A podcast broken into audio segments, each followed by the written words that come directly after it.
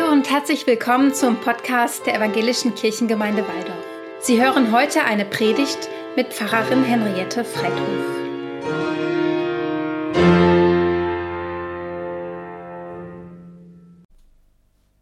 Sie hören eine Predigt zum Reformationstag unter Einbeziehung des fünfjährigen Jubiläums der Stiftung Evangelische Kirchengemeinde Waldorf. Liebe Gemeinde, Kirche und Geld sind kein Widerspruch. Auch wenn es uns oft schwerfällt, in der Kirche, in der Gemeinde über Geld zu sprechen. Aber wir müssen ehrlich sein. Wir bewegen uns nicht in einem geldfreien Raum. Denn wir haben Geld, wir brauchen Geld und wir geben Geld aus. Sonst wäre ein gemeindliches Leben, wie wir es kennen, gar nicht möglich. Und es ist auch kein Geheimnis, das Geld, das uns zur Verfügung steht, wird weniger, deutlich weniger. Aber es fällt uns schwer, über Geld zu reden weil es doch für unsere Botschaft keine Rolle spielen soll, keine Rolle spielen darf. Aber wir tragen nun mal auch Verantwortung für finanzielle Fragen und die Verteilung von Geldern. Und wir sollten das weder vertuschen noch verschweigen. Auch Martin Luther, der doch am Reformationstag zu Wort kommen sollte, hat über Geld gesprochen. Und er hatte eine klare Meinung dazu. Denn immer wieder hat er in Predigten und Texten zu den wirtschaftlichen Fragen seiner Zeit Stellung genommen. Seine 95 Thesen sind nicht nur ein scharfer Angriff gegen den Ablasshandel, sondern beziehen sich auch auf die ökonomischen Grundlagen des 16. Jahrhunderts. Ohne die Frage nach einem ethischen Umgang mit dem Phänomen Geld, der Luther nicht ausgewichen ist, wäre die Geschichte der Reformation wahrscheinlich anders verlaufen. Obwohl Luther von seinem Werdegang her eigentlich gar nicht darauf vorbereitet war, über wirtschaftliche Fragen, über Geld zu sprechen. Als Bettelmönch hatte er Armut gelobt und lebte im Kloster ohne eigenes Geld und damit auch ohne Verantwortung für den Umgang mit Geld. Aber Luther musste sich irgendwann zu diesen Fragen äußern, weil er dazu von seinen Anhängern um Rat gefragt wurde und weil es seine Kritik am Ablasshandel unmittelbar berührte. Denn viele Menschen glaubten zu seiner Zeit, je mehr Ablässe ich kaufe, desto kürzere Zeit bin ich im Fegefeuer. Der französische Historiker Jacques Le Goff hat nachgewiesen, dass die Fegefeuertheorie im 12. Jahrhundert unter anderem auch deswegen etabliert wurde, um die schwierige finanzielle Situation der Kirche zu beheben. Und den Bau des Peterdoms in Rom finanzieren zu können, verkaufte die römisch-katholische Kirche dann im 16. Jahrhundert sogenannte Ablassbriefe mit dem Satz, wenn das Geld im Kasten klingt, die Seele in den Himmel springt, wurde den Gläubigen versprochen, sie könnten durch den Kauf solcher Ablässe Sündenvergebung erwerben und ihre Zeit im Fegefeuer verkürzen. Diese Praxis war einer der Hauptgründe für das Aufbegehren Martin Luthers gegen die Kirche seiner Zeit. Er war der Ansicht, Gott und Gnade sind nicht käuflich. Und es hat ihn unheimlich gestört, dass die Kirche aus der Vergebung ein Geschäft gemacht hatte.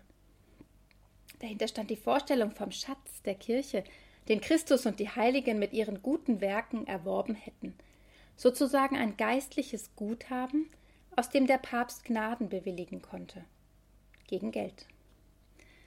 Luther stellte die Verfügungsgewalt des Papstes über diesen geistlichen Schatz in Frage.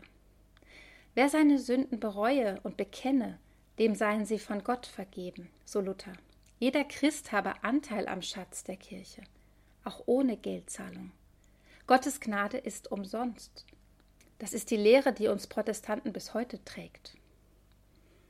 Antwort auf die Frage des Besitzes und des Wirtschaftens gab Luther als Theologe auf theologische Weise. Er sah hier dem Gottesglauben unmittelbar berührt und herausgefordert. Gott war für ihn der oder das, worauf sich der Mensch ganz und gar verlassen sollte und konnte, worauf er sein Leben und Vertrauen gründete, in der Auslegung des ersten Gebots schreibt er demnach im großen Katechismus Denn die zwei gehören zusammen, Glaube und Gott. Worauf du nun dein Herz hängst und verlässt, das ist eigentlich dein Gott.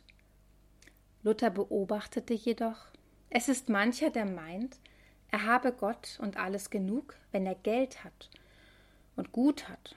Er verlässt und brüstet sich darauf, so steif und sicher, dass er auf niemand nichts gibt. Siehe, dieser hat auch einen Gott, der heißt Mammon, das ist Geld und Gut, darauf er alle sein Herz setzt, welches auch der allergemeinste Abgott ist auf Erden.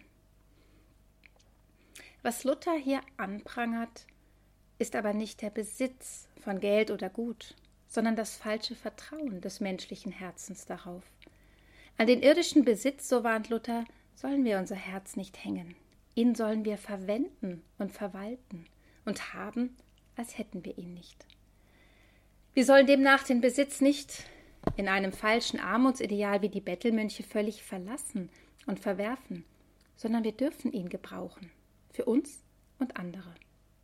Denn für Luther waren zwei Dinge untrennbar verbunden der Glaube an Gott und die Liebe zum Nächsten. Und die Liebe, die wir von Gott erfahren, die fließt über zum Nächsten. Und diesen Gedanken hat er auch auf das Wirtschaftsleben bezogen. Und wenn man diesen Grundgedanken ernst nimmt, dass es nie darum gehen kann, Geld als reinen Selbstzweck anzuhäufen, sondern dass Geld immer den Menschen dienen muss, dann muss man sich der Aufgabe stellen, die Finanzwirtschaft so zu gestalten, dass auch die Schwächsten davon profitieren. Luthers reformatorische Botschaft ist daher nach wie vor brillant. Wir müssen uns fragen, was uns das Geld geben kann und was nicht, wozu es sinnvollerweise dienen kann und wozu nicht. Geld sichert uns eine Existenzgrundlage, lässt uns zu einem gewissen Grad unbesorgt leben und ermöglicht uns, es mit anderen zu teilen und Gutes daraus entstehen zu lassen. Aber in seelisch-spiritueller Hinsicht kann es nie unsere Existenzgrundlage sichern. Im Blick auf die wesentlichen Dinge des Lebens, die letztlich zählen, spielt das Geld nicht die Hauptrolle. Wir merken, dass Geld nicht diese Macht hat, wie manche zu glauben meinen. Der Theologieprofessor Ralf Frisch hat es in meinen Augen auf den Punkt gebracht, als er gesagt hat, Geld ist ein guter Knecht, aber ein schlechter Herr. Das gilt doch auch für uns, die wir mit Geld umgehen müssen denn auch unsere Aufgabe soll doch nicht der Geldbesitz sein. Unsere Aufgabe ist es, die Botschaft von Gottes Menschenfreundlichkeit und seiner Liebe zu uns unter die Menschen zu bringen. Aber dafür brauchen wir, auch wenn wir es nicht gerne sagen, auch Geld. Und wir tragen dafür Verantwortung, wie wir mit dem Geld umgehen, das uns zur Verfügung steht, beziehungsweise gestellt wird von all denjenigen, die Kirchensteuern zahlen und oder die Stiftung mit Spenden und Zustiftungen unterstützen. Und es hilft uns wirklich alles nichts. Wir müssen umdenken, wie wir in Zukunft diese Gelder einsetzen. Das Bestehende ist nicht mehr lange zu halten und wir müssen Kirche neu gestalten und neu denken. Alle Bereiche des kirchlichen Lebens stehen auf dem Prüfstand, auch das Personal, hat die Dekanin des Kirchenbezirks Ladenburg-Weinheim, Monika Lehmann-Etzelmüller, neulich gegenüber der RNZ gesagt. Das hier ist anders als alles, was uns bisher begegnet ist. Und das vorherige war auch schon schwer. Alte Selbstverständlichkeiten verschwinden. Unsere Gesellschaft wird mobiler und pluraler. Transformation und Reduktion lautet daher der Arbeitstitel für den Strategieprozess, der nun in der Badischen Landeskirche begonnen hat. Es soll explizit nicht nur ein Sparprogramm sein, sondern auch Mut machen zu neuen Experimenten. Denn es reicht nicht, wenn wir alles ein bisschen kleiner machen. Wir müssen Neues erschaffen so Oberkirchenrat Matthias Kreplin. Wie können wir unser Geld also sinnvoll einsetzen? Unsere Stiftung setzt die ihr anvertrauten Gelder, so mein Eindruck, an den richtigen Stellen ein. Sie sieht den Bedarf im diakonischen Bereich. Sie finanziert materielle Bedürfnisse, die die Arbeit mit Kindern, Jugendlichen und Erwachsenen möglich machen und auch attraktiv und ansprechend machen. Das darf ruhig gesagt werden und sie sieht ihre Aufgabe in der Finanzierung von Personal. Wollen wir für die Menschen da sein, dann muss es genügend Seelsorger und Seelsorgerinnen geben, die dafür Zeit haben. Aber die Stiftung wird sich in Zukunft auch damit auseinandersetzen müssen, wie sie auf die neuen Strukturen reagiert, die die Landeskirche uns vorgibt. Die parochiale Struktur, das heißt jeder Ort hat seine Kirchengemeinde und kann vor Ort alles anbieten, was für das kirchliche Leben wichtig ist, wird so nicht mehr aufrechterhalten werden können.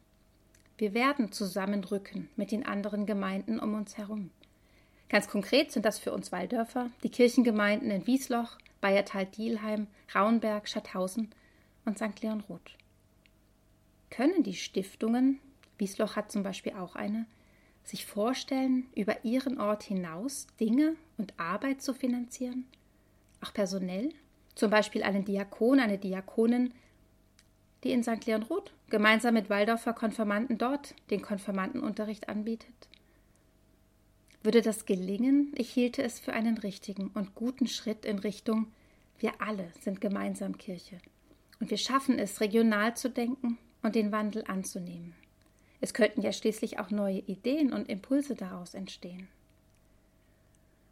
Zum Schluss noch einmal zurück zu Luther. So sehr er sich mit dem Thema Geld auseinandergesetzt hat, in seinen Worten wurde auch immer wieder eine gewisse Unbeholfenheit gegenüber Dingen des Alltags deutlich. Etwa wenn es darum ging, Schulden zu tilgen und Handwerker zu bezahlen. Gott vertrauen und die Geschäftstüchtigkeit seiner Frau Katharina Luther, die so etwas wie die Finanzministerin der Familie war, halfen über Flauten hinweg. Und wo es wirklich nicht weiterging, angesichts der recht stattlichen, aber bedingt durch den großen Haushalt nie ausreichenden Einkünfte, war das Familienoberhaupt auch bereit, sich von silbernen Gefäßen zu trennen. Liebe Käthe, hat Luther dann gesagt, haben wir kein Geld mehr, dann müssen die Becher hinterher. Man muss geben, wenn man etwas haben will. Genau das ist es. Man muss geben, wenn man etwas haben will. Deshalb ist es unsere Aufgabe, dafür zu sorgen, dass wir das Richtige haben wollen. Und der ein oder anderen Meinungsverschiedenheit, was denn das Richtige sei, mutig und überzeugt, aber auch kompromissbereit zu begegnen. Amen.